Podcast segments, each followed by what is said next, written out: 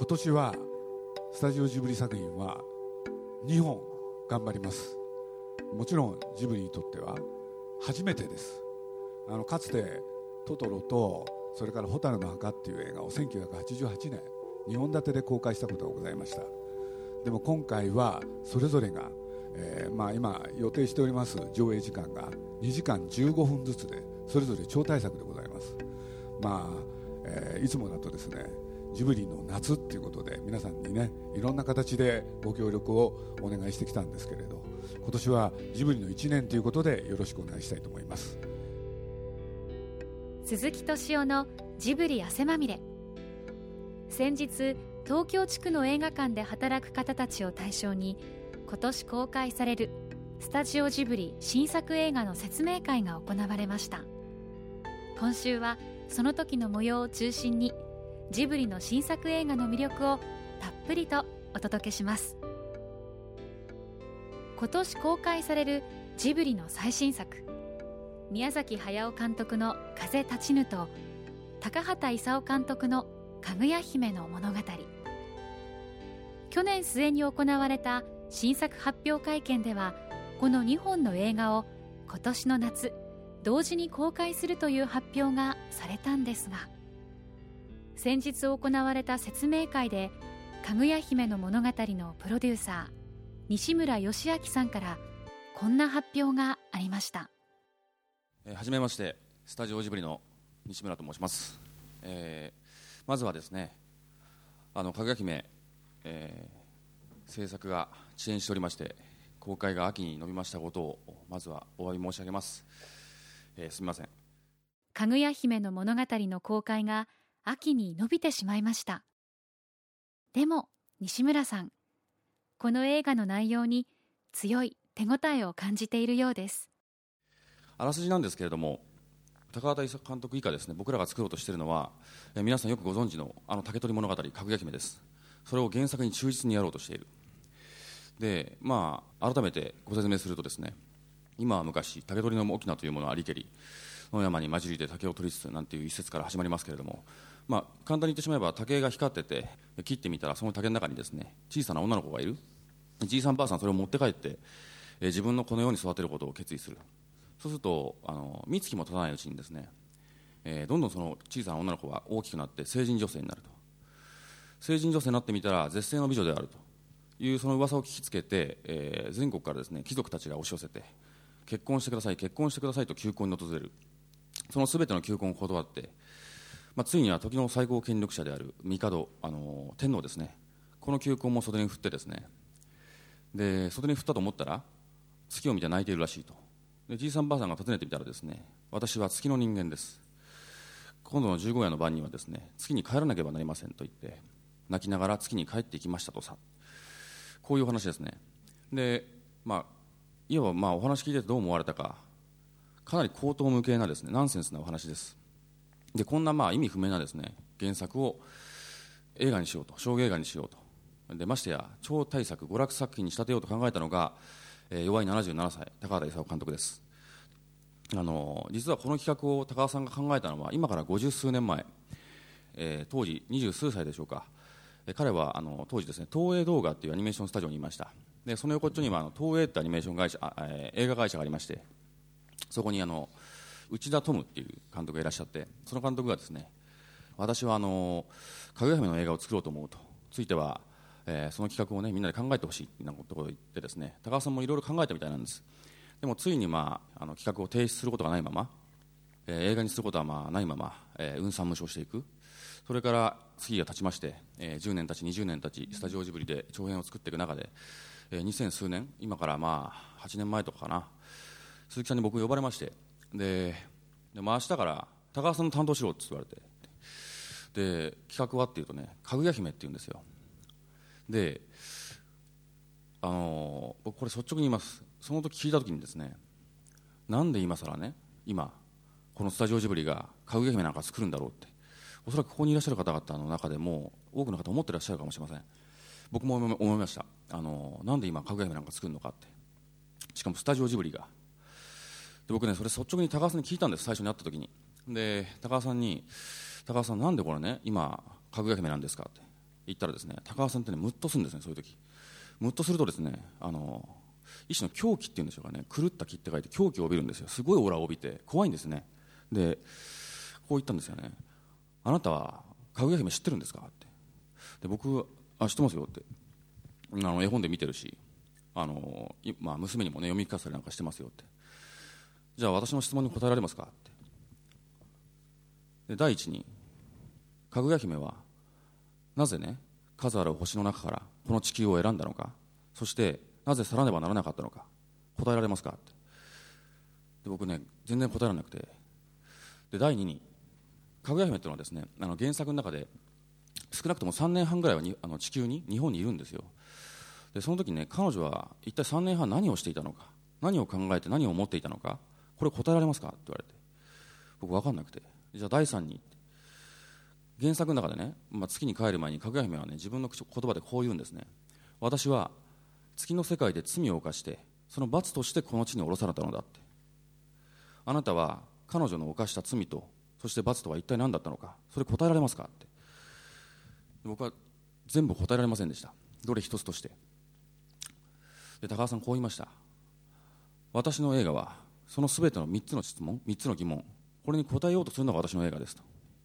その時今この日本で作るに値する映画ができるはずだって。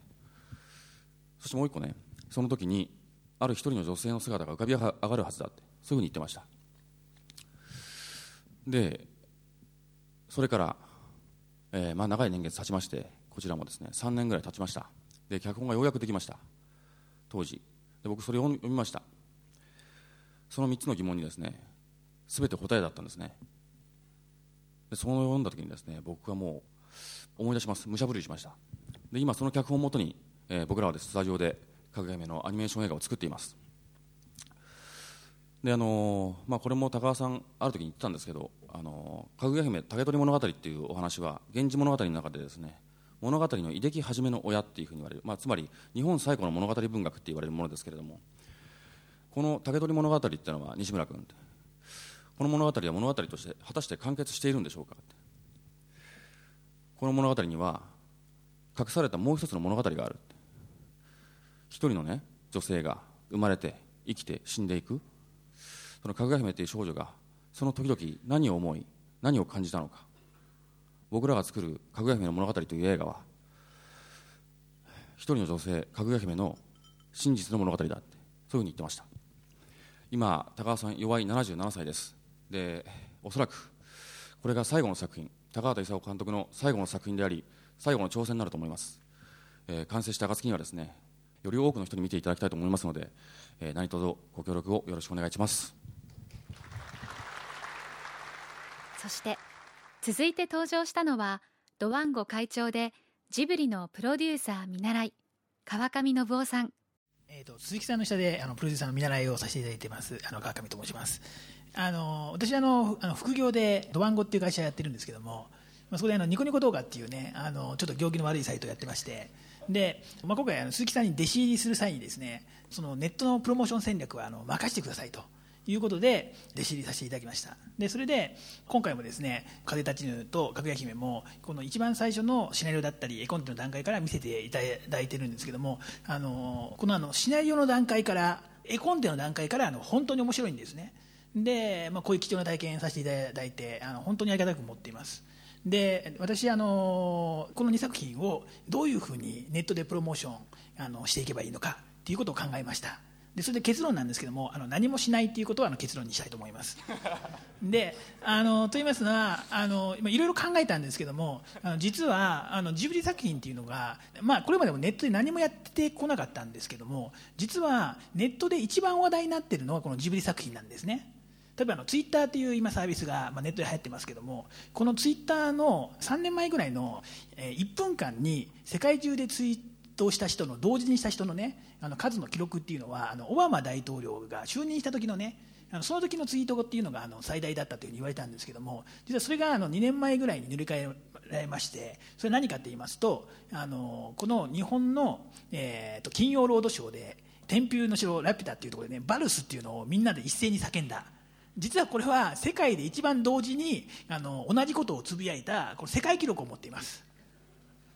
でこれはあのこれ全世界の記録なんですよね。あのそれぐらいに日本の中でこのジブリの作品が愛されていてでみんな一体になっているあのあのそういうあの象徴になっていることのあの証明だと思うんですけども。そういう あの何か一緒にやるっていうことに関して実はあのジブリっていうの金曜ロードショーっていうのは今ネットの中でも最大のイベントになってるんですね。でこれはあの別にあのラピュタに限らずどのジブリ作品が金曜ロードショーで放映される時もですねネットではそのジブリの話題一色になります。でこれはもうほとんどですね恒例の行事となって、えーと、ずっとあの続いているっていうのが現状です。でそれであのジブリのあのいろんなあの映画の制作発表とかもですね特にネットに対して何かっていうのは何もやってないんですけどもやはりこれが、まあ、あのテレビだとかあの新聞だとかで報道されてでそしてその記事っていうのがネットにあのコピーされてやっぱりネットの中でも非常に大きな話題になりますし当然ヤフーのあのトップニュースにも毎回必ずなります。っていうことはあのいろいろ考えた結果何もやる必要がないっていうのがあの結論です。で何もしないでもですねそのジブリのこのネットはですね今年もあの必ず盛り上がります。すでにあの去年の12月の発表の時でもネットでもやはり何も言えませんですが本当に大きな話題になりました。であの今年の夏そしてその夏以降もですねこのジブリ作品今年あのいろいろ出ますけれども勝手にネットは盛り上がりますのであの皆さんご期待ください。次にお話をされたのは日本テレビの奥田誠二さん。えー、今あの鈴木さんもここに西村プロデューサーもそれからプロデューサー見習いの川上さんもいてで実はそれ後ろにあの制作委員会の人たちも多数いてそれから映画館の劇場の子におられる方、えー、そしてあのもうそれを応援してくれる視聴者や、えー、いろんなファあのジブリのファンの人たち、えー、その人たちがもう今年この2本本当に楽しんでもらえるそういう作品に私たちもあのしますしそれからあの皆さんのあの応援でぜひあのこれを盛り上げていきたいと思ってます、えー、日本テレビは今年開局60年を迎えました。であの、まあ、GoNEXT60 ということで「えー、千と千尋」のスポットもちょっと入ったりしてますけれどもあの本当にあの、えー、今年、まあ、スタジオジブリがえー、この2本やるという年にあの開局だということであの日本テレビも、えー、ネット局も含めてあの本当に、えー、力を入れて頑張っていきたいと思いますがあのそれよりも何よりもぜひあのこの、えー、記念すべき2作品を盛り上げていければなというふうに思っておりますのであのぜひあの皆様のお力を借りて、えー、大成功させたいと思います、えー、よろしくお願い申し上げます。最後に鈴木さんからもう一本の映画宮崎駿監督の「風立ちぬ」の説明がされました。あの風立ちぬなんですけれどこれは、えー、お約束通りですね今年の7月、えー、ちゃんと公開日に間に合わせるべく現在頑張っております、えー、風立ちぬに関しましてはですね、えー、3つに絞って、えー、お話をちょっとさせていただきます。あの企画書にこんなことを宮崎駿は書きました。堀越二郎まあ、お若い方だとちょっとピンとこないかもしれないです。しかし、えー、少し年齢が上の方だとねゼロ戦の設計者ということで非常に有名な方です。その実在の人物堀越二郎。そして同時代を生きた文学者で堀達夫っていう作家がいました。これももうねもうかなり前に亡くなった大変有名な、ね、日本が生んだ日本の文学者です。これでこの堀越二郎と堀達夫宮崎駿という人この2人が大好きで今回この映画を作るにあたってその主人公堀越二郎っていう名前でやるんですけれどその2人のキャラクターをですねごちゃ混ぜにして1人の人物を作りました、えー、自分の好きなものをですねその中に宮崎としては込めたかったんですね。そしてまあゼロ戦の設計をすると同時にもう一つ彼が目論んでるのが、まあ、これは堀達夫の影響っていうのは随分大きいような気がします、えー、最初から申し上げちゃいます。発酵の少女直子っていうのが出てまいります。その出会いと別れ、うん、これを描きます、まあ、堀達夫のヒロインっていうのは大変ねあの美しくて保留の太刀の人がね出て多いんですけれどね、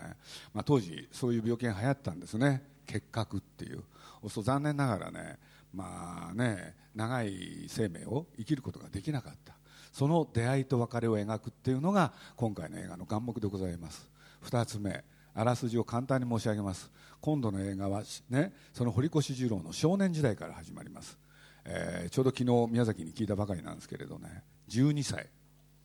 もう小さい頃から子供の頃から空に憧れね、飛行機に乗りたいと思ってた。その少年がですね、まあ、これはあの宮崎駿がね自分のキャラクターとダブらせたんでしょう。目が悪いんですね。近眼です。だからえ飛行機っていうのはね近眼だとね操縦はできないんですよね。でそのことがきっかけで彼はその飛行機のね設計ならできるんじゃないか。ということでその道を目指します、えー、そして彼が大人になって長じて後その飛行機の設計をしようとした時、えー、時代は戦争の時代でした、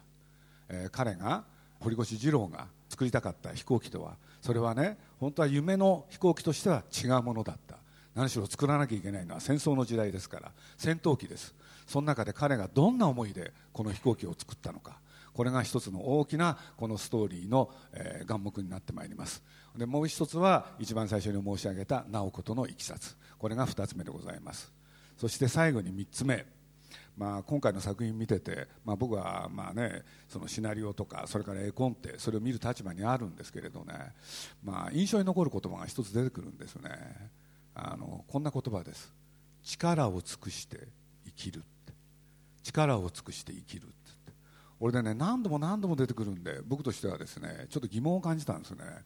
皆さんというのはこの言葉をどこから持ってきたんだろうって。で僕はねえー、なんか彼に直接聞いてねうんぬんというのもねできたわけなんですけれど必死になってねその力を尽くして生きるっていう言葉がどこから出てきたのか調べてみました。でいろんな人の協力も得ました。そして分かったことがあります。これなんと旧約聖書。旧約聖書にね伝道の書っていうのがあるんですけどねその中の一節だったんですよね。僕ちょっとあのその一節をですね暗記してきましたのでちょっとご披露したいと思います。すべて汝の手に頼ることは力を尽くしてこれをなせすべて汝の手に頼ることは力を尽くしてこれをなせこれまさかね宮崎駿がね旧約聖書へね僕たどり着いてるっていうのは知らなかったんですけれど、まあ、調べていくうちに分かりました、まあ、これねもう一人彼が大好きな作家で堀田芳恵っていう作家なんですけれどねその方が最後に残したエッセイ集っていうのがございましてその空の空なればこそその中の最後の文章に今のねその一節が紹介されております、まあ、彼としては打たれるところがあったんだと思います。えー、おそらく、まあ、僕は今喋りながらも思うことなんですけれど今の時代どっかでですね必要なことは力を尽くしてこれをなす。多分これを宮崎駿としてはですねこの作品で訴えていきたい。そんなことを考えているんじゃないかと思います、まあ、ともあれ、えー、今年の夏は「風立ちぬ」そして秋には「かぐや姫」かぐや姫の方はですね3ヶ月延ばしたとはいえですね現場は大変頑張っている状況なんですけれどとにかくこの、ね、公開に間に合わせるべく頑張りたいと思いますので、えー、よろしくお願いしたいと思います。去年末松任谷由実さんと鈴木さんがトークショーをした時鈴木さんはユーミンさんに突然こんなお願いをしました。今回、はい、ある一曲えって何回も聞いたはずだったのに、はい、新鮮に聞こえちゃったやつがあるんですよ。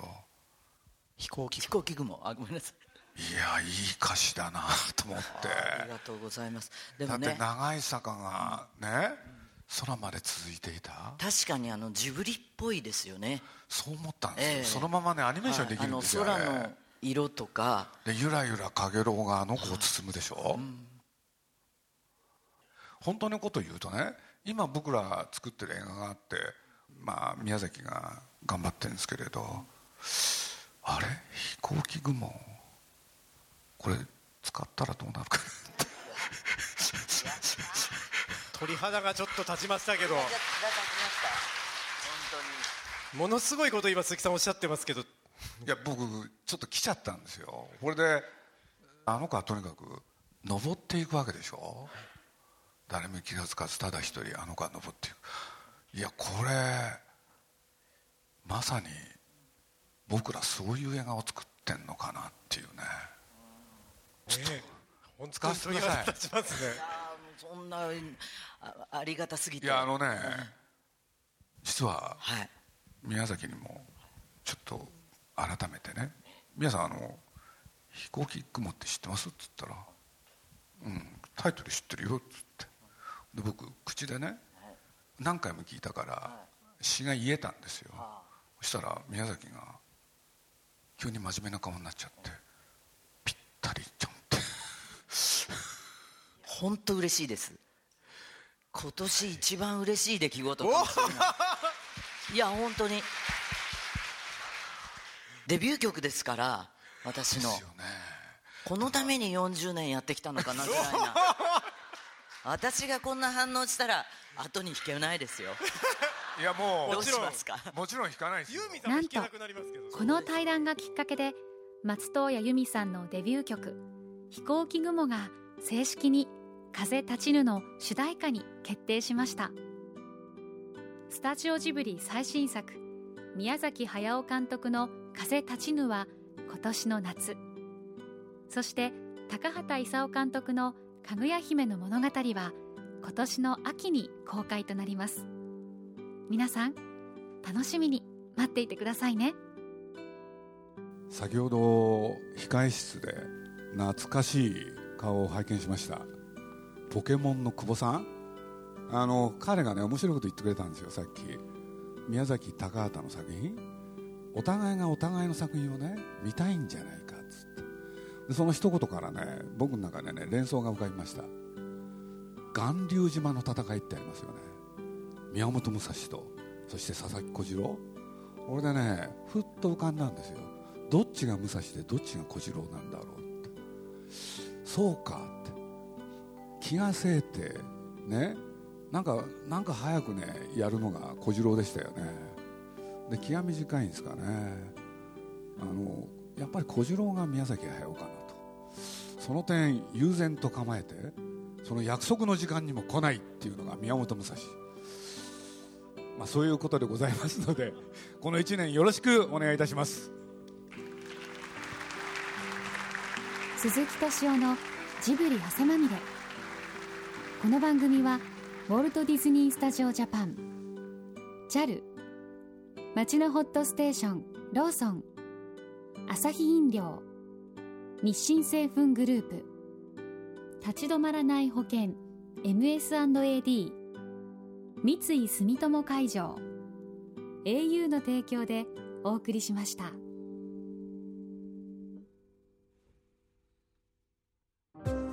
JAL とスタジオジブリは空を飛ぶプロジェクトを実施中。空を飛ぶことのロマンを伝える素敵なプログラムを展開しています。空への尽きない夢を感じてください。詳しくは JAL 空を飛ぶで検索。